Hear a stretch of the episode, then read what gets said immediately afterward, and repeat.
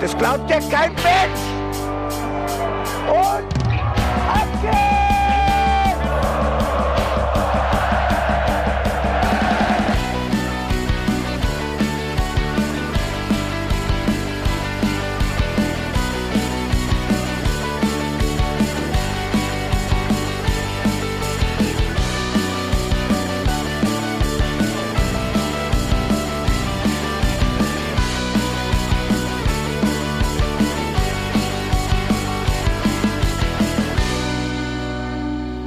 Hallo und herzlich willkommen zum Hinterhofsänger-Talk an diesem wunderschönen Sonntag. Ich glaube, alle 05er haben mehr als gut geschlafen, sind ausgeruht und haben Bock, dass wir über das Spiel gegen Bielefeld sprechen.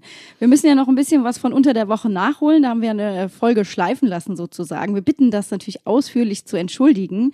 Aber ich freue mich, dass Jan an meiner Seite ist. Hallo, hast du ausgekatert? Weil was, was ist denn bitte ausführlich entschuldigen? Äh, rundum Entschuldigung sagen. Okay, rundum Entschuldigung, Entschuldigung auch von mir, weil ich war der Grund dafür. Entschuldigung. Also ich hatte einfach keine Lust und ich, ich dachte mir, es wäre nicht so cool, betrunken eine Podcast-Folge aufzunehmen. Ich war einfach sehr euphorisiert im Laufe des Tages. So, sagen, sagen wir so und äh, es gab einen guten Tag und ich finde, zurzeit muss man die Feste so ein klein wenig feiern, wie sie fallen. Genau, und wir haben ja auch äh, für Unterstützung heute gesorgt, um das ein bisschen zu kompensieren, dass wir unter der Woche nicht dabei waren. Und wir freuen uns sehr, dass er Zeit für uns hat und hier im Podcast ist. Herzlich willkommen, Alexander Hack. Servus, ich freue mich natürlich, dass ihr Zeit für mich habt. Ach so, so ist. Ah, ja, ja, ja, ja. Direkt den Ritterschlag am Anfang, direkt einschleimen, damit es hier nett wird. Weißt du, so, so mag ich. Dann machen wir mit dem Einschleim doch direkt weiter, ähm, denn wir müssen noch ein riesengroßes Dankeschön loswerden und das mhm. direkt am Anfang der Sendung. Denn Ralf und Thomas haben einen, eine Kickstarter-Kampagne organisiert, ein Shoppe für die Hinterhofsänger und wir könnten nicht in Worte fassen, wie dankbar wir dafür sind. Das ist eine Riesenaktion. Wir wollen uns bei allen ganz herzlich bedanken, die sich daran beteiligt haben, dass wirklich das Ziel von 111 Euro auch zusammengekommen 111? ist. 1111 Euro. Ein, so, die 1000 lassen wir weg. 111 Euro hätten wir uns auch drüber gefreut, aber es waren 1111 Euro, die die beiden organisiert haben für uns. Weil wir machen das ja hier schon ehrenamtlich, aber es frisst natürlich Zeit und es kostet natürlich auch ein bisschen Geld. Äh, und deswegen sind wir sehr, sehr happy und können jetzt eigentlich damit sagen, der Kreditrahmen ist ausgereizt, wir können die nächsten drei Jahre aufnehmen. Zum Dank haben wir erstmal direkt eine Folge ausfallen lassen, so gehört sich das, und haben die 1111 Euro direkt in Schobbe investiert. Nein, haben wir natürlich nicht. Aber es ist natürlich Weltklasse, dass das in so kurzer Zeit, unter zwei Wochen waren es, zusammengekommen ist. Ein riesengroßes Dankeschön. Und da kommt auch nochmal speziell was. Und der Bene wird sich auch nochmal bedanken. Ähm, aber an der Stelle sei das schon mal gesagt.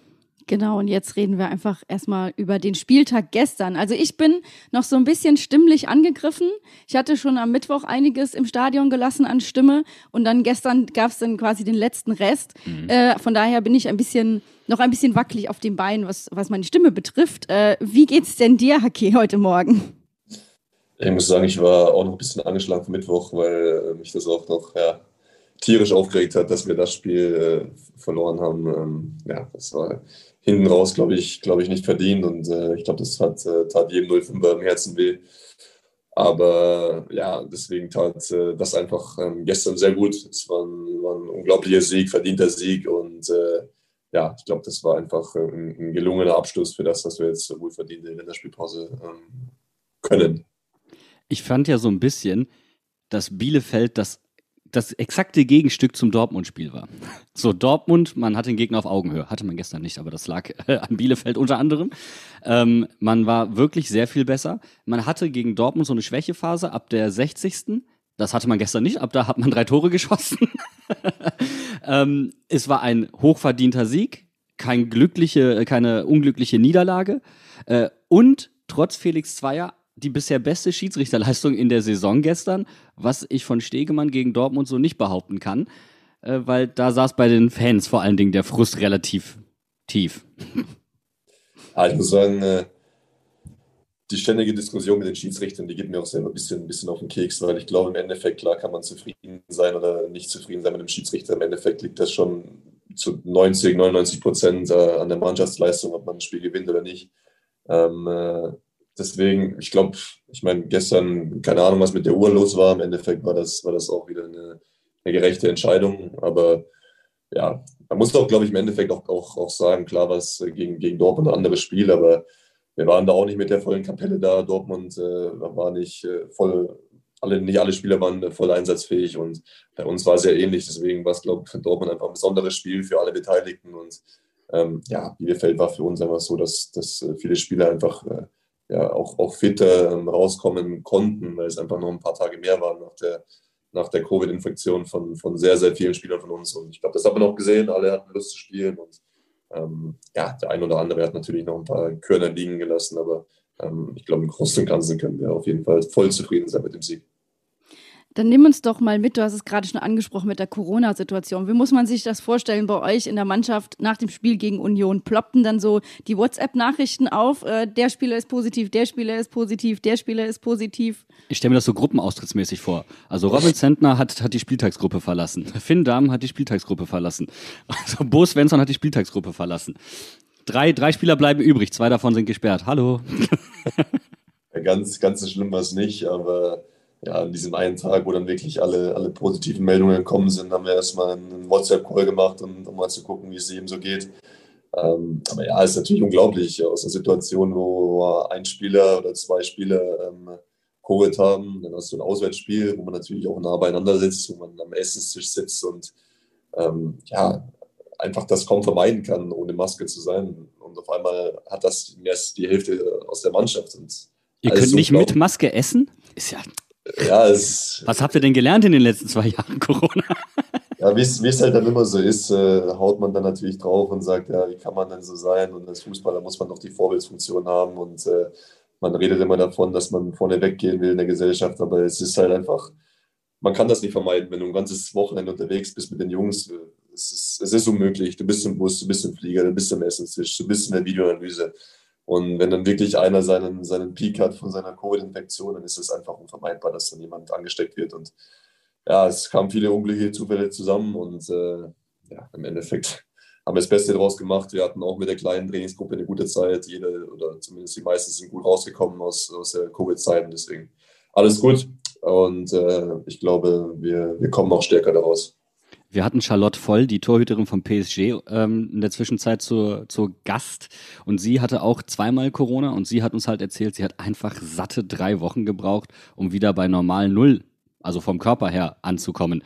Also ich meine, wir sehen es bei Bürzog, der, also beim, oder wie der Mensa sagt, der Delano, dass der jetzt halt ähm, die Herzmuskelentzündung hat. Da hast du natürlich ordentlich Risikopotenzial. Wie, wie geht man als Spieler rein und denkt sich jetzt mal vorsichtig, auch wenn ich nichts gespürt habe? Oder ist das so, boah, jetzt wird es gefährlich für mich? Ähm, äh, ja, also es, es ist ja immer so, es sind ja immer so Kleinigkeiten. Wir hatten so ein, zwei andere Spieler auch. Wir hatten so ein, zwei andere Spieler auch, die ja, die, es ein bisschen härter getroffen hat. Wenn jetzt wir auch einen Eddie Fernandes nehmen, der jetzt auch bei Bielefeld gerade ist ähm, äh, oder war, der hat es ja auch ähm, äh, im letzten halben Jahr gehabt und der ist auch sehr, sehr lang, sehr, sehr lang ausgefallen damit. Man darf es, glaube ich, einfach nicht unterschätzen, auch wenn wir Profisportler sind, jeden, jeden kann es ein bisschen härter treffen. Ähm, ja, wir müssen jetzt mal gucken, wie es bei Dilla weitergeht, aber wir hoffen natürlich auch, dass es dass, dass nicht allzu gravierend ist. Ähm, aber ja, das sieht man natürlich, es ist, es ist, du kommst auch nicht heil davon, wenn, wenn, du, wenn du Profisportler bist. Ähm, äh, es, es, es trifft ein und du kannst da einfach nichts machen. Wir hatten jetzt auch ein, ein Spieler in der Mannschaft, den hat es zweimal getroffen, aber nicht nur ein bisschen. Der, der, lag einfach zweimal komplett flach, zwei Wochen lang. Und natürlich brauchst du eine Zeit lang wieder reinzukommen. Und mhm. ja, natürlich macht dir das teilweise deine Saison kaputt. Aber das sind die Umstände, die wir gerade alle tragen müssen. Und ähm, jeder muss da für sich persönlich das Beste draus machen. Und wir, wir versuchen einfach aus der Mannschaft einfach da ja, zusammenzurücken und, äh, und auch füreinander da zu sein. Ja, und ich glaube, wir Fans sind ja da auch äh, ganz klar, egal ob ihr jetzt sonntags gegen Dortmund spielt oder mittwochs, wir sind am Start und unterstützen. Und es waren ja jetzt zwei Spiele, Heimspiele auch in Folge. Wir hatten einmal den Klimaverteidiger-Spieltag, einmal äh, jetzt am Wochenende den Familienspieltag. Es war ja auch richtig was los und wir hatten auch alle Bock, ins Stadion zu gehen. Und äh, das war ja auch schon ziemlich besonders, einfach, dass dann am Mittwoch gespielt wurde. Wir konnten euch wieder unterstützen. Dann hatten wir am Mittwoch die Situation mit den Ukraine-Flaggen im Stadionheft. Ich glaube, das war auch nochmal so ein großes Zeichen einfach. Und natürlich auch Musa, der gestern und auch am Mittwoch die Kapitänsbinde mit dem, äh, Binde mit dem Peace for All getragen hat. Es war einfach eine ganz besondere Stimmung. Aber zu Corona, weil du es jetzt gerade sagst, also klar, euch als Spieler betrifft das, aber ich hatte zum Beispiel, und es war das erste Mal so gefühlt, also für mich zumindest war es das erste Mal, mit annähernd wieder 30.000, sprich 25.000 Menschen im Block. Und es wurde eng und es wurde enger und es wurde am engsten. Und ich habe irgendwann für mich entschieden, so, okay, ich trage jetzt doch wieder die FFP2-Maske, so einfach, weil ich es für mich fürs Gefühl brauche. Und ich hatte eigentlich gar kein Problem davor damit und ich hatte auch die Spiele, die wir davor da waren, überhaupt kein ungutes Gefühl. Aber da war das erste Mal so ein bisschen, Social Anxiety da. So, weil ich mir dachte, okay, es ist zwar freie Luft und so, aber hier ist gefühlt, das ist nicht mehr in der Kurve stehen, das hier ist alles ein Zweikampf. So, also normal Null eigentlich, aber so, ist, du bist halt noch nicht beim normalen Null und dann kickt's halt doch irgendwie wieder so ein bisschen rein. Ähm, aber umso schöner war es dann zu sehen, wie ihr euch den Arsch aufgerissen habt auf gut Deutsch, weil äh, das hat einen das so ein bisschen vergessen lassen. Äh, mhm. Und man hat halt in die, in die Maske reingebrüllt ohne Ende. Und das ist eigentlich so der größte Nachteil von dieser Maske die atmet ja so wirklich null, ne? Und wenn du sie die ganze Zeit reinschreibst, nach einer Zeit, egal ob du dir vorher die Zähne geputzt hast oder nicht, ne? Es ist, es wird unangenehm. Es wird einfach unangenehm. Und dann habe ich mir so ein Mentholbonbon geholt. Und es war mir egal, ich habe geweint wegen diesem Menthol, aber ich sage, es war wegen der Niederlage. So, das ist meine Story von diesem Spiel. Ja, ich meine, ich mein, natürlich ist es, ist immer noch äh, die Gefahr da, natürlich, dass du dir auch Kuba im Stadion holst. Ich meine, das, das ist nie ausgeschlossen, das ist nirgends ausgeschlossen. Ähm, äh, aber ja, wir, wir persönlich als, als Spieler sind natürlich heilfroh, dass die, dass die Fans wieder zurückkommen. Ähm, wir sind ja, dankbar dafür, dass wieder Stimmung ist, egal ob es jetzt Heimspiel oder Auswärtsspiel ist. Es ist einfach wieder, ja, der Fußball hat so seine, seine Kultur einfach so wieder ein Stück weit zurückgewonnen. So ist einfach das Gefühl auch für uns Spieler. Und äh, gerade jetzt in Mainz, wo wir auch wissen, die letzten, die letzten Jahre waren jetzt nicht, nicht allzu erfolgreich, uns tut das auch gut zu sehen, dass, dass so die ganze Fankultur einfach wieder zum, zum Leben erweckt, die Leute wieder gerne ins Stadion kommen. Ähm, die Leute teilweise äh, kaum noch Karten bekommen, es ist äh, gerade gedeckelt ist mit 25.000 und ja, es ist ein, ein gutes Gefühl. Es ist, äh, wir sind wieder, wieder in der Einheit. Ich glaube, wir spielen auch wieder einen, einen viel attraktiveren Fußball, als, als äh, wir in den letzten Jahren gespielt haben.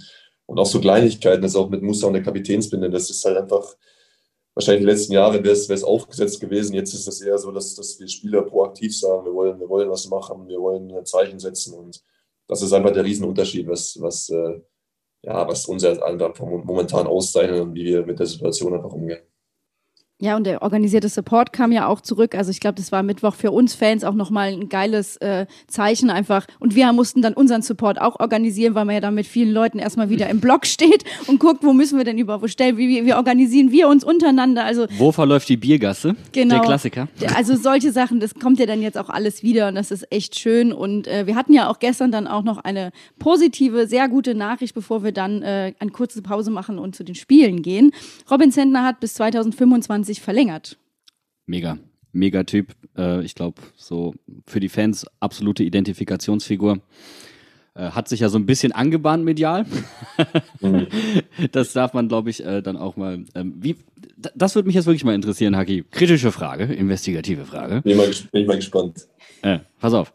Ähm, man hat dann mit, mit Finn und hat auch mit Lasse hinten dran zwei extrem starke zweite Torhüter. Ich meine, vor allen Dingen Finn, der auch U21-Europameister geworden ist, der sich, glaube ich, auch berechtigte Hoffnung vor, vielleicht vor der Saison gemacht hat, die Eins zu werden. Und äh, bringt das dann so ein bisschen Unruhe rein, wenn dann so über die Medien geht? Also ich glaube, dann würde ich jetzt wechseln und der andere sagt, oh, ich könnte mir jetzt gerade vorstellen, dass ich will hier verlängern. Oder guckt man die, trifft man die beiden in der Kabine und sagt, Jungs, warum? also ich, ich sage ganz ehrlich, und das ist, ohne dass ich irgendeine Plattform unterhalte, die zwei kommen super miteinander aus. Und äh, ich muss ehrlich sagen, seit ich bei Mainz bin, und ich weiß nicht, wie es bei anderen Mannschaften ist. Die Torhüter sind immer eine Einheit und das ist unglaublich. Die pushen sich gegenseitig, ob es ein Training ist, ob man außerhalb vom Spielfeld ist, ob die im Kraftraum sind.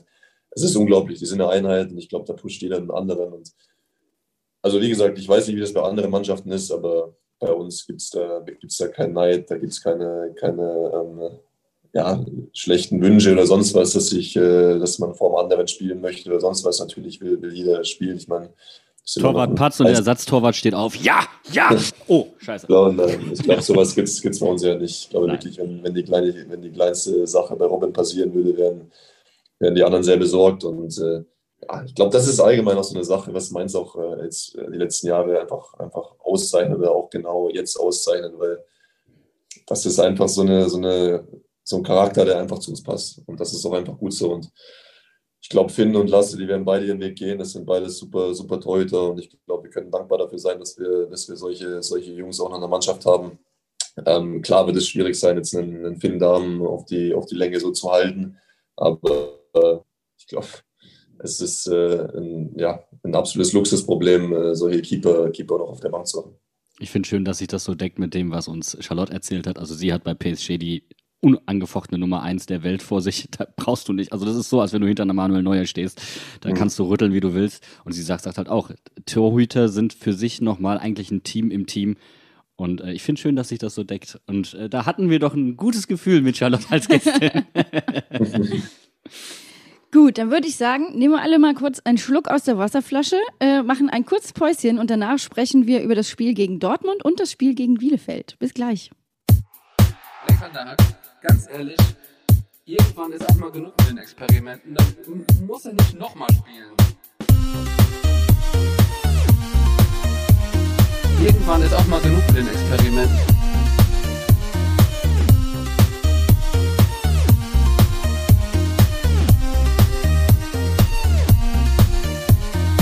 Ich mag den Kerl, aber irgendwie, es reicht halt einfach nicht.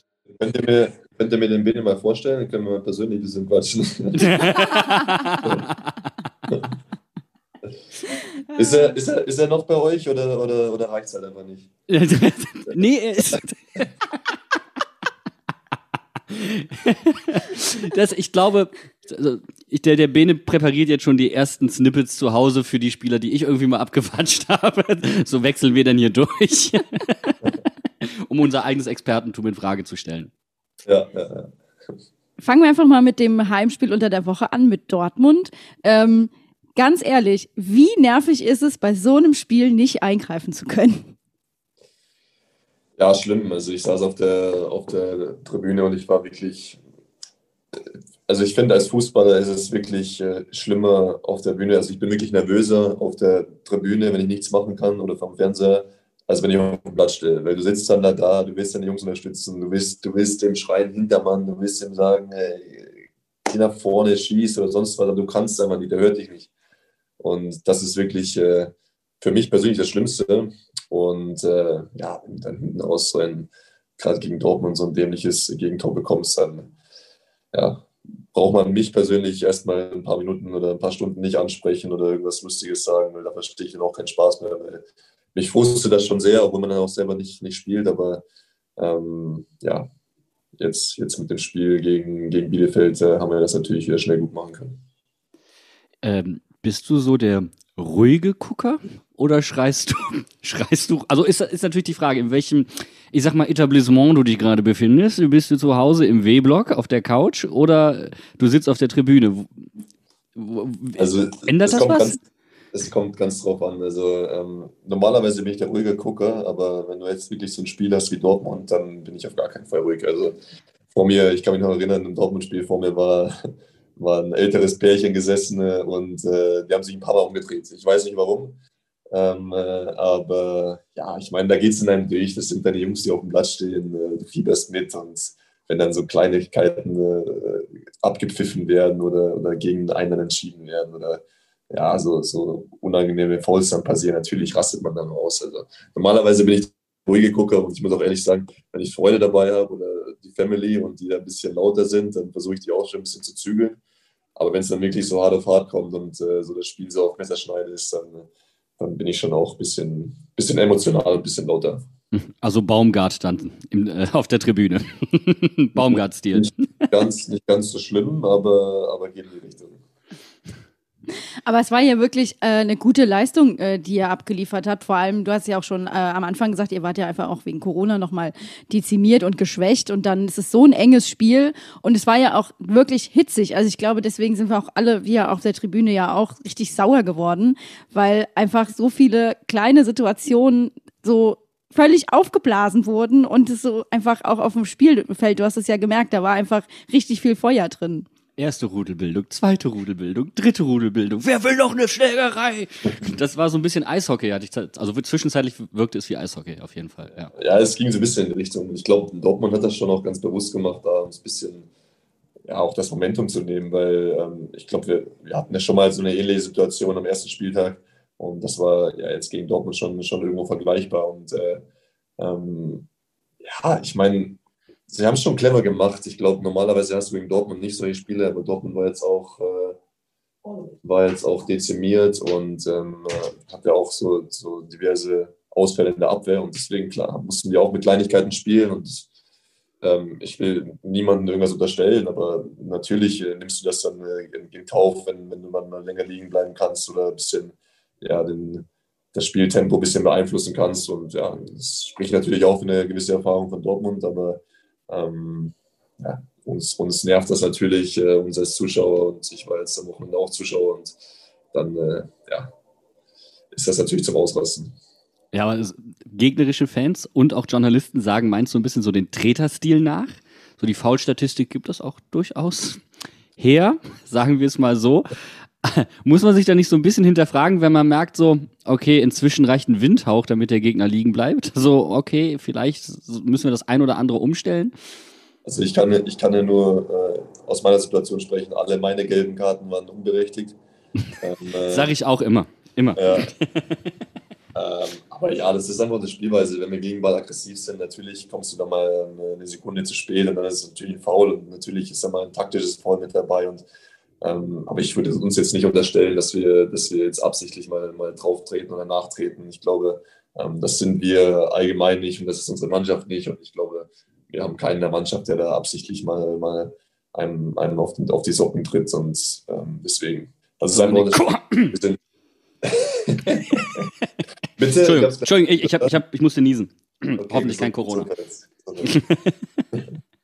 ja, deswegen ist es es ist einfach das Spielstil. Wir sind aggressiv gegen den Ball. Das ist das, ist das was wir wollen. Wir wollen, wir wollen äh, früh Balleroberungen haben. Und natürlich kommt das mal vor, dass man dann zu spät kommt und dann eine gelbe Karte kassiert. Das passiert. Mhm. Aber ist es dann nicht ärgerlich? Also, wenn man viele, wenn man eine Mannschaft ist, die auf schnelle Ball, äh, also wenn man auf Ballgewinne geht, wenn man Umschaltfußball spielen möchte, wenn man dann halt mit so einem Foul das Pressing oder das Gegenpressing halt bricht, ist das nicht ein bisschen ärgerlich dann in der Summe?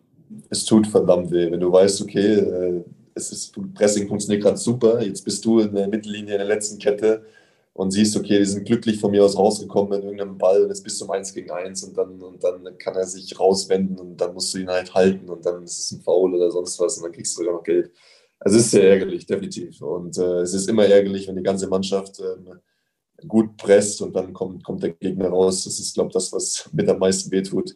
Ähm, aber ja, dann heißt es trotzdem Pressing, Pressing dann in dem Fall aufgehen, fallen lassen und dann auf die nächste Situation warten. Hilft nichts.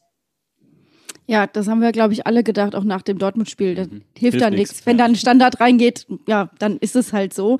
Ähm, ich glaube, mehr müssen wir zu dem Spiel auch gar nicht so viele Worte verlieren. Außer dir brennt noch was zu dem Spiel total auf der Seele. Ja, nö, müssen wir nicht unbedingt, noch was, äh, was thematisieren. Es tat weh, aber ich glaube, wir haben es alle gezeigt, wie weh das uns tat und haben es, glaube ich, sehr, sehr schnell umgemünzt und äh, haben das Spiel am Samstag oder gestern echt äh, sehr, sehr schön gestaltet. Gut, weil ich, ich musste danach dann zu Benny Zander äh, bei Sportradio Deutschland und ich habe dann auch so getan, als wäre ich total stolz. So, aber wir haben, die haben so gut gekämpft und alles und super, aber insgeheim habe ich eigentlich so eine Faust in der Tasche gemacht, weil ich mich echt geärgert habe, weil ich dachte, da war so viel mehr drin, so ein. Rotz. Aber das willst du halt in dem Moment einfach nicht sagen, sondern du willst dann natürlich das Positive rausstellen, weil es auch einfach, und das möchte ich an der Stelle auch sagen, ich glaube, das sollte man auch im Kopf behalten von diesem Spiel, unter den Bedingungen so ein Spiel abzuliefern. Ich finde, das zeigt auch einfach, dass der zweite Anzug bei uns sitzt und mhm. was da hinten dran kommt und was danach kommt, das macht jetzt schon Bock eigentlich auf die nächsten zwei Saisons. Ähm, für mich ist Dortmund einfach nur ein Teaser, der so ein bisschen ausgerutscht ist. Kein Problem, den ganzen Film in Frage zu stellen. Also einfach weiter. Und ich finde, der, die passende Antwort cinematisch war dann Bielefeld. Definitiv. was habt ihr euch denn für das Spiel gegen Bielefeld vorgenommen? Ja, also wir haben ganz klar vom Spiel auch gesagt, ähm, dass wir, dass wir gewisse Ziele haben, auch für, für, für, für jeden Einzelnen. Und ähm, dass unser Ziel definitiv nicht ist, dass wir uns jetzt ausruhen und sagen, okay, den Klassenhalt, den haben wir so gut wie sicher und äh, wollen uns jetzt zurücklehnen und äh, da in jedes Spiel so ein bisschen wischiwaschi reingehen. Ähm, wir haben uns das vorgenommen, jeder, jeder hat eine gewisse Ambition und ähm, ja, deswegen, deswegen haben wir gesagt, wir geben Gas, wir wollen das Spiel auf jeden Fall gewinnen und ich glaube, das haben wir von der, von der ersten bis zur letzten Minute gezeigt von der ersten Minute. Also das war halt wirklich der Einstand. Wir haben noch ein sehr gemütliches äh, Stadion-Selfie gemacht mit der kompletten Gruppe. Und 20 Sekunden später sah die ganze Situation anders aus bei uns im Block. da hat, hätten wir uns wieder neu sortieren müssen. Das war unfassbar geil. Ja, bin ich, bin ich absolut bei dir. Also es ist, es ist ja auch was, was uns dieses Jahr auszeichnet. So dieses, dieses direkt von Anfang an da sein, direkt den Gegner vollkommen überraschen, überrumpeln, dem direkt zeigen, was, was Sache ist. Ich glaube, das haben wir schon, äh, schon sehr oft gezeigt jetzt äh, in dieser Saison. Und ja, so verschaffst du auch Respekt und äh, so, so gestaltest du auch die, die Spiele für dich. Total. Und ich habe mich auch mega gefreut, dass Johnny das Tor gemacht hat. Es ist jetzt sein erstes äh, Tor in der Rückrunde und wir warten ja als Fans alle schon sehnlichst drauf, dass er wieder netzt. Und das war einfach, es hat perfekt zueinander gepasst. Ja, aber es war auch wieder so typisch meins, natürlich elf Spiele nicht treffen dann treffen. Das ist so, äh, ja, okay, ja, wann denn sonst bitte? Aber weil du es gerade angesprochen hast, Haki, das ist sowas, das hat man gegen Freiburg gesehen, die extrem stark sind in der ersten Viertelstunde. Das hat man gegen Leverkusen gesehen, die extrem stark sind in der ersten Viertelstunde. Ähm, dass ihr so ein Gefühl dafür bekommen habt. Also ihr habt ja am Anfang eher Probleme gehabt, so mit diesem Spielstart, möchte ich mal sagen. Oder sagen wir mit dem Anpfiff. Und ihr habt dann gefühlt von außen so diese Phasen, in denen ihr Probleme hattet, was auch häufig der Anfang der zweiten Halbzeit war, als Druckphasen für euch intern ausgegeben? Ja, es sind halt immer so, so Kleinigkeiten, wo du, wo du dir auch persönlich sagen musst, okay, jetzt nochmal wach sein, nochmal Gas geben. Meistens gehst du in eine Pause und es ist, äh, das Spiel ist noch äh, so, so am Kippen. Es steht 1-0 oder es steht noch unentschieden oder sonst was. Und natürlich ist da alles möglich und äh, da schalten natürlich die Köpfe sehr schnell, wenn dann ein langer Ball kommt, du verlierst ein Kopfballduell und der Gegner kriegt nicht große Chance. Und so ist es ja oft und nach einem 1-0 kommst du immer sehr schnell wieder zurück. Ähm, und äh, das, das hängt vielleicht auch ein bisschen in den Köpfen drin. Und ich meine, wir sind, wir sind auch nur Menschen, wir sind, wir sind Fußballer und wir wissen, wie schnell das geht. Aber ja, wir versuchen sowas gerade mit der zweiten Halbzeit natürlich immer zu vermeiden. Ich meine, jetzt auch gegen Bielefeld sogar hatten wir eine Phase am, am Ende der ersten Halbzeit, wo wir es ein bisschen äh, ja, schleifen haben lassen, nicht mehr so, äh, ja, so agil und äh, so, so konzentriert wie davor rausgespielt haben. Aber das kann man sich manchmal einfach nicht erklären. Das ist einfach eine Dynamik vom Spiel und das muss man einfach mal, muss man einfach äh, teilweise annehmen und ähm, ja, auch versuchen, solche, solche Phasen zu überstehen. Also für mich war der Eindruck in dieser von dir gerade genannten Phase, dass da so ein bisschen die Kommunikation nicht gestimmt hat, so gerade im Zentrum, wo man sich vielleicht nicht einig war. So, kann, kann mir mal kurz jemand sagen, ist das jetzt 3-5-2 oder 3-4-3? Spielen wir Doppelsechs oder 2-8er Jungs? Entschuldigung. So, da, da wirken die Halbräume so ein bisschen desorientiert, sage ich mal. So gerade die, dieser, diese Abschlusschance von, von Wimmer aus dem Zentrum, so direkt vorm 16er, ominöse, äh, die ominöse Zone 14, hier ist sie wieder, ähm, die dann knapp vorbeiging, wo Janga dann ein bisschen zu spät kam äh, weil, er, weil er zu weit eingerückt ist. Das waren so Momente, da hat man schon auf der Tribüne nochmal kurz durchgeatmet. Ja, es sind, es sind halt wirklich immer, immer diese Kleinigkeiten. Wir haben das Spiel komplett im Griff für 35 Minuten, wir spielen guten Fußball, spielen auch ordentlich von hinten raus. Und dann hat der Gegner so eine Chance aus dem Nichts und dann, okay, guckt man auf die Uhr, sieht man, es ist gleich Halbzeit und dann versuchen wir halt, okay, sagen wir, wir schieben raus, spielen einen langen Ball und das ist halt dann doch eher das Spiel von Bielefeld. Und deswegen äh, müssen wir halt gucken, dass wir da unser eigenes Spiel auffahren und uns da nicht einlullen lassen, dass wir sagen, okay, wir, wir stellen uns jetzt auf den Gegner ein. Ähm, es ist immer besser, wenn der Gegner sich auf dich einstellt, ähm, als andersrum. Und ähm, ja, das muss, das muss einfach raus. Und äh, ich glaube, es wäre komplett unglücklich gewesen, in der Phase einfach ein 1-1 zu bekommen, weil dann hätte das Spiel vielleicht eine ganz andere Dynamik genommen. Ähm, deshalb solche Phasen überstehen und einfach, ja, wir müssen einfach versuchen, dass wir den Gegner gar nicht in sowas, in sowas reinkommen lassen. Vorher hätte es ja fast schon 2-0 gestanden. Äh, da waren wir auch, das war auch wieder so ein Moment, wo wir alle komplett überrascht waren, dass es äh, auf einmal Tor gepfiffen wurde und dann wieder doch nicht äh, und alles irgendwie knapp war, weil ich sag mal, wir, wir stehen immer direkt hinterm Tor. Ich habe sowieso nichts gesehen. Ich habe nur irgendwie die Torhymne gehört und dachte so, ach, Tor, okay, gut, gucken wir mal. Und dann wird es zurückgenommen. Total, also total verrückt einfach. Der, der Bub, der da sitzt und äh, die Tormelodie angespielt hat, der hatte an dem Tag eh einen losen Abzugfinger. Als Johnny das Ding an die, Unter, äh, an die Unterkante der Latte gesetzt hat, hat er auch schon auf den Play-Knopf gedrückt. Und ich war für einen Moment wieder verwirrt, so, ähm, was, was ist jetzt los? Hallo? Wie jetzt schon wieder Tor? Ja, also es war, es war auf jeden Fall verwirrend für uns alle. Also ich, ich von meiner Perspektive aus dachte eigentlich, der Ball ist nicht drin. Ähm, dann dachte ich, vielleicht hat Ortega beim Aufnehmen den Ball auszusehen mit ins Tor genommen. Man weiß ja heutzutage nie, was da passiert und die Uhr hat anscheinend nicht so gut funktioniert. Ähm, dann hat man es anscheinend mit den Bildern gemacht und dann war ein Ball anscheinend noch dran gelegen. Keine Ahnung. Also im Endeffekt war es ja gerecht, weil der Ball war ja offensichtlich nicht drin. Ähm, äh, deswegen ja, die Situation einfach so annehmen, wie sie sind und äh, das Beste draus machen. Das hilft ja in dem Fall auch nichts. Wie war da, also für unseren Eindruck, wir haben jetzt vorhin schon mal die Leistung von Felix Zweier angesprochen, die wirklich für uns von außen gut war, weil sehr kommunikativ war. Er wirkte auch, also er hat das Tor ja, wenn man es richtig nochmal nachverfolgt und sich anschaut, nicht wirklich anerkannt, sondern er hat das Spiel ja abgebrochen, dann auch mit Schiedsrichterball an der Mittellinie fortgesetzt, da wo der Ball gewesen ist ursprünglich. Ähm, aber er wirkte sehr kommunikativ und hat probiert, die Spieler in der Entscheidung auch mitzunehmen. Ja, also ich, ich meine, was willst du als Schiedsrichter in der Situation machen? Du, du weißt, okay, jetzt ist eine knappe Situation und auf einmal schaust du deine Uhr, die Technik versagt. Jeder guckt auf dich, du stehst im Mittelpunkt, was willst du machen? Die Technik versagt, du kriegst ein Kommando aufs Ohr, dann ist auf einmal ein Tor, dann ist kein Tor, da stehst du dran, guckst dir Bilder an, siehst, okay, der Ball war ja klar nicht drin. Und was machst du dann? Zu, im, im, Im Spiel, jedes unruhig, die eine Mannschaft will das Tor, die andere Mannschaft will natürlich, dass es kein Tor ist, alle Fans pfeifen und du, du stehst halt im Mittelpunkt auf einmal von, von 25.000 Zuschauern plus die, die, die Spieler und deine Entscheidung gilt und egal welche Entscheidung du triffst, die ist pro das, das eine Team und gegen das andere Team und irgendjemand wird dich hassen dafür. Aber ich glaube, in dem Fall hat er es gut gemacht, hat sich äh, die, die Kapitäne, glaube ich, genommen und hat es einfach mit denen beredet und hat gesagt, pass auf, die, die Uhr hat nicht richtig funktioniert. Ich habe es auf den Bildern gesehen und ich glaube, so, so du es auch kommunizieren. Ich glaube, im Endeffekt hat das auch jeder verstanden. Jetzt im Nachhinein, wo man die Bilder sieht, ähm, ja, war das ja klar kein Tor und deswegen ähm, war das, glaube ich, eine, eine komplett gute Entscheidung. Absolut. Also auch jetzt für uns, wie gesagt, in dem Moment habe ich es einfach nicht gerafft. Und dann haben wir uns das später nochmal angeguckt und dann ist ja ganz klar, dass das äh, nicht gegeben werden kann. So. Absolut. Aber ich glaube, das bringt uns zu einem anderen wichtigen Thema. Äh, Thema Chancenverwertung der 05er, was so ein bisschen sich auch durch die Saison zieht. Dann gibt es so Spiele, wo es exorbitant gut läuft, mit so Hertha. Hertha einfach so das gefühlt beste Bundesligaspiel in der Geschichte von Mainz 05, wenn man Kuni und auch Babak glaubt und mir auch, weil ich, ich sehe es genauso.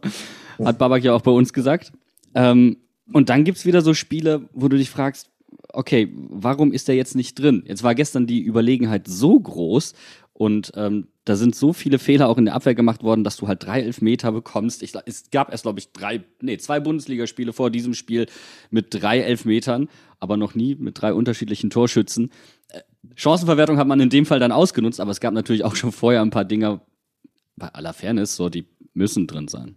Ja, man kann sich zwar mal nicht erklären. Also es ist ja, ich meine, wenn man unsere Stürmer sieht, die ackern 90 Minuten lang, die geben Gas und tun und machen. Und es ist einfach ein intensives Spiel für uns. Und also ich sage ganz ehrlich, wenn ich 90 Minuten so, so umsprinten müsste, wie, wie, wie die das vornehmen müssen, dann, dann wäre bei mir vielleicht auch der Fuß wackelig, wenn ich vor dem Tor stehe. Ähm, ist er ja so manchmal schon, ne? Ist ja so manchmal schon, genau. Ähm, aber ja, es, es, ich glaube, ich glaub, es ist, äh, glaube ich, zu viel, wenn man nach einem 4-0 ähm, äh, über eine Chancenverwertung redet. Wobei dann, natürlich verstehe ich das, wenn man das, wenn man, wenn man die Chancen sieht, aber ähm, ich glaube, bei einem 4-0 ist es, ist es zu viel zu meckern, dass, dass wir sagen, okay, wir nutzen die Chancen nicht aus. Ich würde ja sagen, gerade bei einem 4-0 weil dann, wenn man draufhaut, wenn man verloren hat, weil die Chanceverwertung nicht gestimmt hat, dann ist es asozial. Aber so in einem Sieg kann man ja sagen, so, aber jetzt hier so, Finger in die Wunde mal kurz. Das ist, aber es ist halt schon so, ähm, wie du es jetzt gerade gesagt hast, da fehlt hin und wieder so du, das letzte Quäntchen, das, was so in der Hinrunde gefühlt die ganze Zeit geklappt hat, so zumindest am Anfang der Hinrunde, hat hinterher nicht so gut geklappt. Und häufig ist es doch so, ihr seid als Mannschaft so stark, weil ihr defensiv kollektiv agiert, aber offensiv agiert ihr gar nicht so kollektiv. Könnt ihr euch das erklären? Weil, also, das war auch schon in der Rückrunde, die brillant war, zu, zu sehen in Ansätzen. Und Bo hat auch bei uns gesagt, so, er weiß nicht warum. Also, es ist nicht seine Vorgabe, dass alle anderen nicht angreifen dürfen. Ja, es ist, es ist glaube ich, vielleicht auch ein bisschen, ein bisschen äh, die Schuld von unserem Spielstil. Wir, wir agieren sehr, sehr kompakt, wir machen sehr viel gegen den Ball. Und natürlich ist es dann so, wenn, wenn du einen Ball hast, dann musst du erstmal wieder mit dem Fuß runterkommen, ähm, dir die Kraft holen. Und natürlich haben wir dieses Jahr auch Spiele, wo wir, wo wir viel Ball hatten. Aber gerade wenn wir dann viel Umschaltfußball spielen, äh, kostet es natürlich Körner, wenn du dann dauernd anläufst. Ähm, aber ich, ich meine, unsere Stürmer machen einen super Job dieses Jahr. Ich glaube, äh, ähm, auf jeden ja, Fall. Wir, ja. wir, wir, können uns da kaum beschweren. Wir haben, wir haben Top-Stürmer dieses Jahr und ähm, ich glaube, ich bin auch ziemlich zuversichtlich, dass, dass äh, die noch das ein oder andere Tor mehr machen diese Saison. Weil Im Endeffekt ist es ja immer so, dass das harte Arbeit sich immer auszahlt. Und ich glaube, ähm, äh, Johnny hat das jetzt gezeigt. Im nächsten Spiel wird das dann Karim sein, ähm, wenn er die Tore macht. Ähm, ja, das ist, das ist einfach, dass es funktioniert, dass wir harmonieren und ich glaube, das, das sieht man auch bei uns vorne. Ich fand es vor dem Hintergrund auch übrigens sehr, sehr stark, dass Johnny dann gesagt hat, so, jetzt will ich aber diesen Elfmeter schießen. weißt du, du hast vorher diese Großchance, die du, die einfacher war als ein Elfmeter, vergibst und sagst dann, okay, jetzt will ich aber diesen Elfmeter und forderst dich selbst. Und das fand ich einfach mega. Aber, ja. weil du es jetzt gerade angesprochen hast, so viel wie die Stürmer vorne laufen, weil sie anlaufen müssen, ähm, hat euch dahingehend vielleicht, weil ihr habt im Laufe der Saison ein bisschen umgestellt. Dieses 3-4-3 kam euch das dann ein bisschen mehr entgegen, weil ihr mit drei vorne besser anlaufen konntet, weil dann vielleicht zum einen ihr mehr Optionen vorne drin hattet im letzten Drittel, aber auch, weil es angenehmer war zum Anlaufen? Ähm, es kommt halt auch ein bisschen drauf an, gegen wen Gegner spielen. Wir wollten jetzt gegen Bielefeld eher mit zwei Sechsern spielen, ähm, weil wir so mehr Fußball spielen konnten. Das ist auch ganz gut aufgegangen. Ähm, wie gesagt, es, wir, wir, passen uns ja auch ein bisschen auf den Gegner an, so ist es nicht. Und ähm, klar, wenn du, mit, wenn du mit drei Stimmen vorne spielst, mit zwei Stimmen vorne, das ist alles sehr laufintensiv, gerade wenn wir hoch anlaufen, gerade wenn wir die Sprints rausmachen müssen. Und ja, der Gegner ist ja auch variabel. Der Gegner denkt sich dann auch, okay, dann lassen wir mal einen Sechser tief fallen und dann müssen die noch einen Spieler mehr opfern. Und das kostet natürlich Körner. Ähm, aber so ist es in jedem System. Und gerade bei uns, äh, da wir ein laufintensives Spiel haben, ein, ein Spiel mit vielen Tempoläufen, mit viel Gegenpressing, äh, kostet das natürlich Kraft. Aber so wollen wir spielen und ähm, im Endeffekt wollen die Spiele gewinnen. Es ist egal, ob wir die 1-0 gewinnen oder, oder 4-0. Ähm, äh, wir wollen die gewinnen und das ist unsere Marschroute. Ja, und das hat ja auch gestern perfekt geklappt, auch dank drei Elfmetern. Und da fand ich dann auch so was, ähm, was mich als Fan auch richtig berührt hat, was ich richtig cool fand, einfach drei verschiedene Schützen. Ich meine, das hat bei mir auf der Tribüne nicht wirklich für Entlastung gesorgt, weil ich jedes Mal dachte, fuck, der Rekord fällt, wir schaffen das nicht. Ähm, aber das ist ja auch so eine Sache. Wir haben einfach diese Saison unheimlich viele Torschützen. Ja, genau. Und das spricht einfach für die, für die Mannschaft. Ich glaube, dass, dass dass wir als Verteidiger dann einfach unser, unser erster Gedanke einfach ist, gerade das, das muss ja dann auch zu, zu den Stürmern hingehen, sagt, okay, pass auf, ihr habt das verdient, ihr hacket das ganze Spiel und äh, für einen Stürmer ist natürlich ein Tor was ganz anderes. Ich meine, ein Stürmer zeichnet sich die Tore aus. Ähm, für, für einen Abwehrspieler ist das so ein bisschen so das i-Tüpfelchen und deswegen ähm, das, das, sieht man einfach, dass wir eine charakterstarke Mannschaft haben, dass, dass unser Kapitän dann auch hingeht und sagt, hier, pass auf, ähm, wer von euch will schießen, ähm, äh, ihr, ihr, verdient das und äh, ihr, ihr, sollt auch äh, ja, die, die, Tore so ein bisschen äh, auf eurer Agenda haben, weil, weil das einfach ein Stürmer, ein Stürmer zeichnet sich mit Tore aus und wir, wir gönnen das jedem und äh, wenn die, wenn die Stürmer 90 Minuten ackern, dann, dann verdienen natürlich auch so, so einen Elfmeter. Ja, und ich glaube, also ein äh, Twitter- äh, User hat es auch so ein bisschen rausgepickt bei dem Elfmeter von Ingwatzen, dass äh, Musa einfach hingeht, ihm den Ball in die Hand drückt, geht zurück, stellt sich an die Linie und bewegt sich noch nicht, läuft noch nicht mal rein, weil er weiß, der Ball geht einfach rein. hm. ja, ja. In, in, in, dem Spiel hat vieles funktioniert. In dem Spiel, keine Ahnung. Ich meine, drei Elfmeter, wann passiert das mal? Ähm, äh, ich glaub, Vor allen Dingen uns in dieser Saison. Ich meine, wir hatten gar keinen in der Hinrunde. Gar, also also ich sage nicht, dass, dass wir nicht einen verdient gehabt hätten, so, aber. Wir haben, was, was mir immer so vorkommt, wir, haben, wir, sind, wir sind manchmal wirklich zu fair, was sowas angeht. Ich glaube, eine repräsentative Szene war in der ersten Halbzeit von Jason Lee. Der, der läuft alleine aufs Tor zu, macht den Haken, spürt einen Kontakt, aber weiß nicht, wie er fallen soll. Dann nimmt er noch, einen Kontakt mehr und dann, dann denkt er, oh Gott, der hat mich ja berührt, dann falle ich doch. Aber das ist immer so der Fairness-Gedanke, dass du sagst, okay, ich, ich falle halt nicht bei jedem, bei, jedem, bei jeder Kleinigkeit. Und ich glaube, das ist bei unseren Stürmern halt drin. Ich glaube, der Johnny, allein der Johnny hätte schon diese Saison drei, vier Meter rausholen holen können, aber ist halt immer standhaft geblieben. Und das, ja, das ist halt auch so ein, so ein gewisser Wille, einfach ein Tor zu machen. Und das ist bei uns einfach da. Ich glaube, wir tun uns alle schwer, vorne zu fallen, aber dass wir, dass wir jetzt mit drei Elfmeter bekommen in, in einem Spiel, ist natürlich äh, komplett ungewöhnlich für uns. Aber ähm, ja, anscheinend haben wir, haben wir doch gelernt zu fallen. Wobei, es war auch schwer. In dieses, ja, es war wirklich schwer, da nicht zu fallen. Das muss man dazu sagen. Ja. Ähm, aber wir hatten dieses Thema ja auch mit äh, Steffen Görsdorf vom Institut für Spielanalyse. Und wenn man dann nochmal auf die Bundesliga guckt und dann zum Beispiel nochmal auf die Szene Max Kruse, der ihm da wirklich den Fuß stempelt, wo du ja. wirklich hinterher das Markenlogo quasi auf dem Spann erkennen kannst, der weiterläuft. Das ist halt eigentlich so der Punkt. Du, du musst ja eigentlich schon so auftreten, dass, du sagst, okay, er probiert noch das Maximale rauszuholen, aber da war vorher nun mal der Kontakt. Nur weil er jetzt nicht hingefallen ist, kann ich diesen Elfmeter jetzt nicht geben. Es ist, und das muss man halt zur Ehrenrettung des War auch sagen, ist jetzt nicht jede Situation so klar wie die von Max Kruse. Und wenn du jetzt alles anfängst, so rückwirkend zu betrachten, wird es auch schwer. Also ich glaube, diesen Graubereich wird es auf eine gewisse Art und Weise immer geben. Und wenn du dann anfängst zu sagen, naja, okay, da hat er ihn am Fuß berührt, ich glaube, dann haben wir wirklich häufiger drei Elfmeter pro Halbzeit. Also äh, ja. das ist halt einfach, mein Gott, du kannst halt einfach nicht alles vermeiden. Das geht einfach nicht. Aber ja. naja, es ist wirklich schwer. Man muss doch dazu sagen, dass der Videobeweis bei dem ganzen, äh, bei dem ganzen, bei der ganzen Elfmeter-Thematik halt auch ein bisschen verzerrt. Du siehst, das ein super Slow-Mo und wenn ich einmal jetzt im Mittelfeld ein bisschen auf den Fuß dreht und äh, der dann fällt, dann und der Schiri dann was pfeift, ist es was komplett anderes.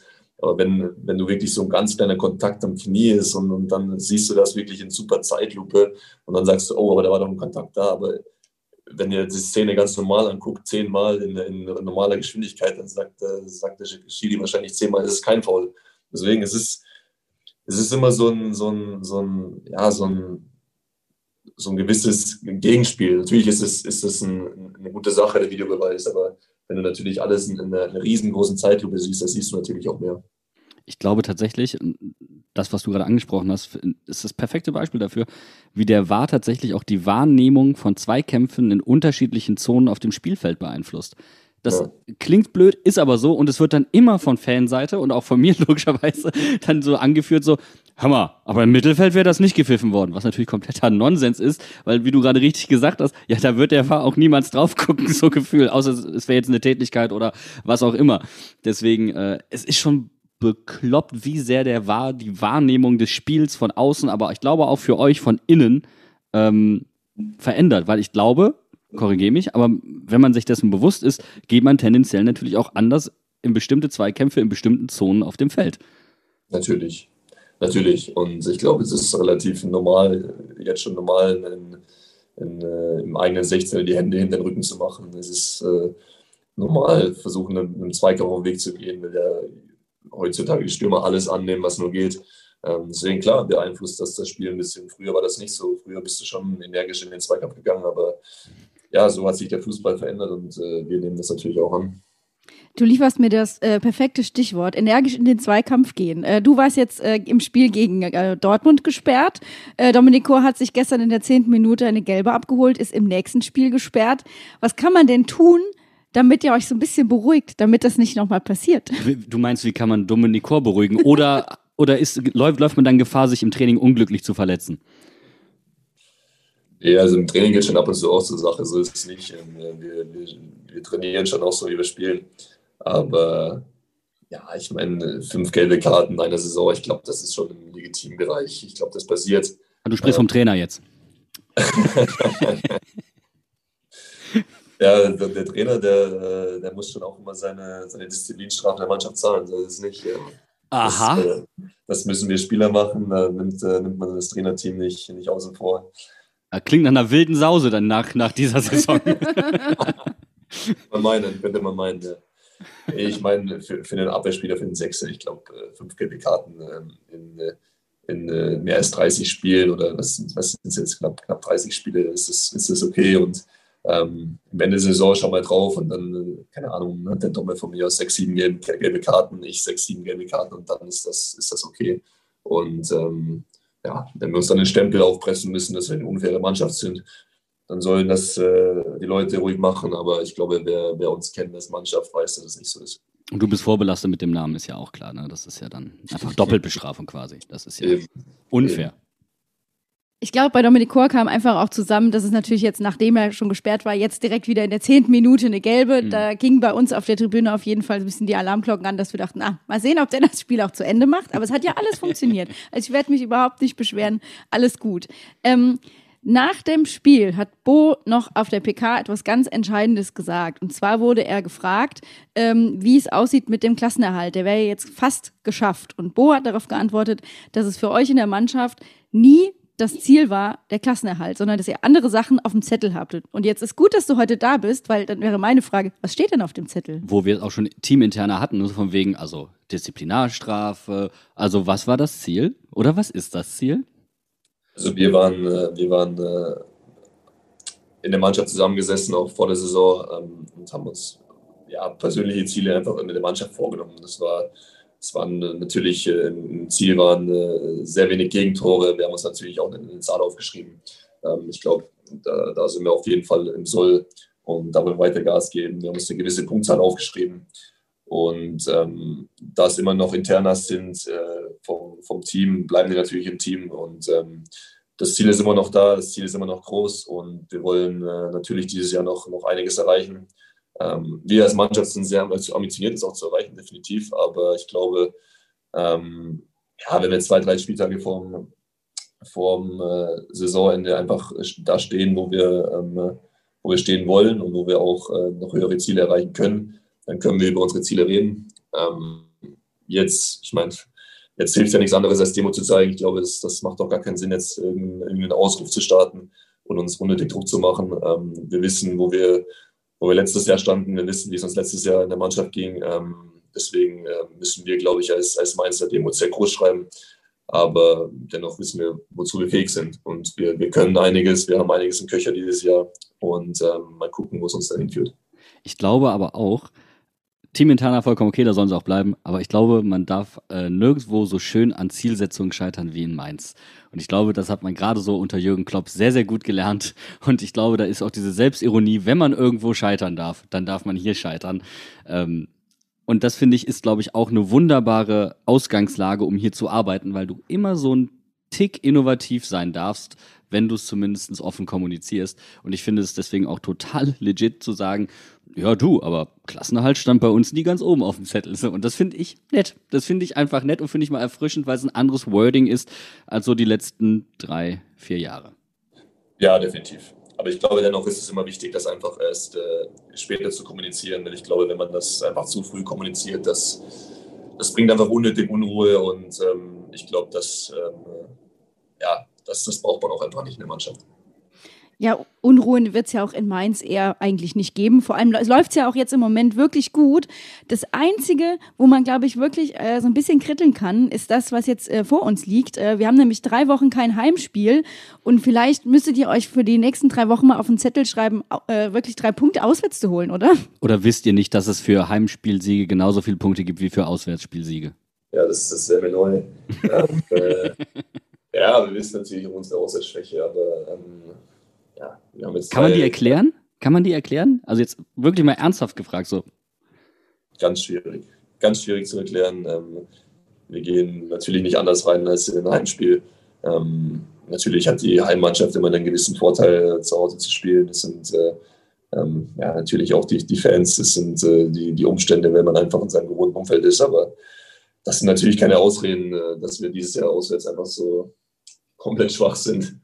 Ähm, äh, ja, wir haben jetzt drei Spiele. Ähm, der Trainer hat das ganz gut gesagt in, äh, in der Abschlussregenkabine. Ähm, äh, wir haben jetzt drei Spiele und äh, wir können jetzt langsam üben, auswärts zu gewinnen. Und ich glaube, das, äh, das wird auch so langsam an der Zeit sehr geil. So ein bisschen, so einfach so ein, wie so ein so Crunch-Time auswärts. Wir machen das. Und jetzt, ich meine, ihr habt ja jetzt auch noch mal ein bisschen Zeit. Es ist Länderspielpause. Es werden wahrscheinlich ja. auch noch, äh, sag ich mal, alle, die von Corona noch ein bisschen angeschlagen sind, fitter. Und das ist doch eigentlich eine Top-Ausgangslage.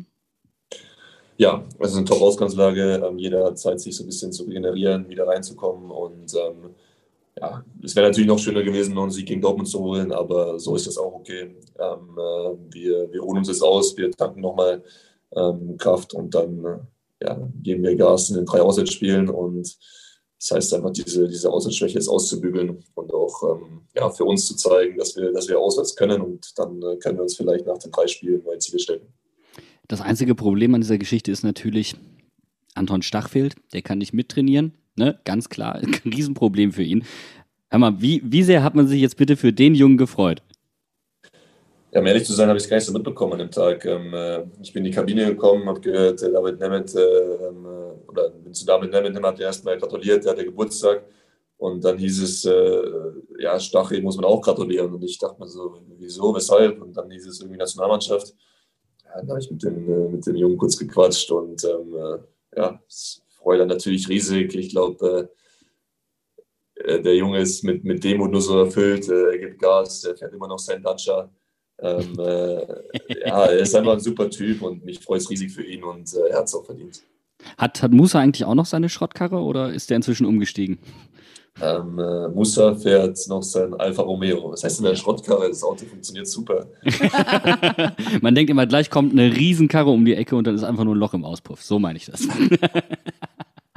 Also ist das, so ist das bei Stachel auch noch ein bisschen. Bei Stachel muss man, muss man gefühlt den, den Motor noch ein bisschen warm laufen lassen, bevor man Winter losfahren kann. Ja, das ist so, du musst am Hang Schwung holen, damit du hochkommst. Kenne ich auch noch von meinem Corsa, mit der alten Jubelkurbel, um das Fenster runterzukriegen. Geil. Aber das ist auch der, der beste Modus, um inkognito durch eine Studentenstadt zu kommen. Per, also besser tarnen geht nicht. So, haben wir ja. das auch geklärt. Ja, ich war, ich, war fast, ich war fast stolz auf ihn. Ich war damals ähm, auch einer der, der wenigen, der noch lange mit seinem Renault Clio auf dem, auf dem Profiparkplatz gefahren ist. Und ich wurde damals auch noch lang, lang belächelt, aber es ist einfach so ein Zeichen, finde ich, dass man, dass man so gewisse Statussymbole einfach nicht braucht. Und ähm, ja, deswegen, ich bin unheimlich stolz auf Stachel und ich glaube, ähm, der wird seinen Weg auf jeden Fall noch gehen. Und dann hast du ein neues Auto gekauft, als sich der Ordner nicht mehr reinlassen wollte wegen dem Auto. Kann ich verstehen. ja, gab, gab zu oft Diskussionen. Ja. Bringt uns aber leider zu einer, wenn wir jetzt gerade schon über Verkehrsmittel sprechen, nicht ganz so schönen Geschichte, die sich gestern ereignet hat ähm, nach dem Spiel. Und zwar äh, gab es einen Vorfall mit einem Bielefeld-Fan im Bus. Ähm, Hitlergruß, Heil Hitler, Leute die Maske vom Gesicht gerissen, es ist Anzeige gegen anonym äh, oder gegen unbekannt gestellt worden. Muss man aber auch dazu sagen, das war ein Einzelfall und es kann nicht für das Gros der, der Bielefelder, die da waren, sprechen. Wir hatten gestern, du vor allen Dingen, Frau Boos, äh, noch einen schönen Abend mit Bielefeld-Fans. Ja, genau. Ich hatte einen sehr schönen Abend. Ich hatte sowieso, war ja auch ein geiler Nachmittag. Also für mich war es einfach gestern ein perfekter Tag. Ich möchte aber noch kurz nachschieben, wenn jemand Zeuge dessen geworden ist, wenn jemand jetzt sagt, hier, ah, das habe ich mitbekommen, meldet euch bitte bei der Polizei Mainz. Die suchen ja. da nach Zeugen. Genau, da gab es auch einen Diebstahl. Der eine hat sein Handy wiederbekommen, dem anderen ist der Schal abhanden gekommen. Deswegen, also meldet euch, falls ihr da was mitbekommen habt. Ja, und damit, glaube ich, sind wir durch. Also wir haben ja mehr, nur, nur was zu feiern gehabt heute. Ja, nur Feierstimmung. Für mich war es natürlich auch schön, mit euch zu quatschen, hier am, am Sonntagnachmittag. Ich finde, ich, ich habe den Unterschied, ich dachte zwischenzeitlich, Bene wäre da. Weil so viel im Endeffekt, im Endeffekt, im Endeffekt, also, ah, der Bene ist doch noch hier, wunderbar. ja, wir, wir machen einfach keine Experimente mehr. Genau, wir machen keine Experimente mehr mit Bene. Haki ist jetzt Stammgast, wunderbar, haben wir das auch geklärt. Sehr gut, ich übernehme das dann, im Endeffekt. genau so. Also vielen, vielen Dank für deine Zeit. Äh, wir wünschen dir natürlich auch jetzt äh, gute anderthalb Wochen Erholung. Und dann steht ja das Auswärtsspiel gegen Augsburg an. Das heißt, wir hören uns hier im Podcast an dieser Stelle am 7.4. wieder. Bis dahin sagen wir Arrivederci. Tschüss. Ciao, ciao. Und Aufzeichnung.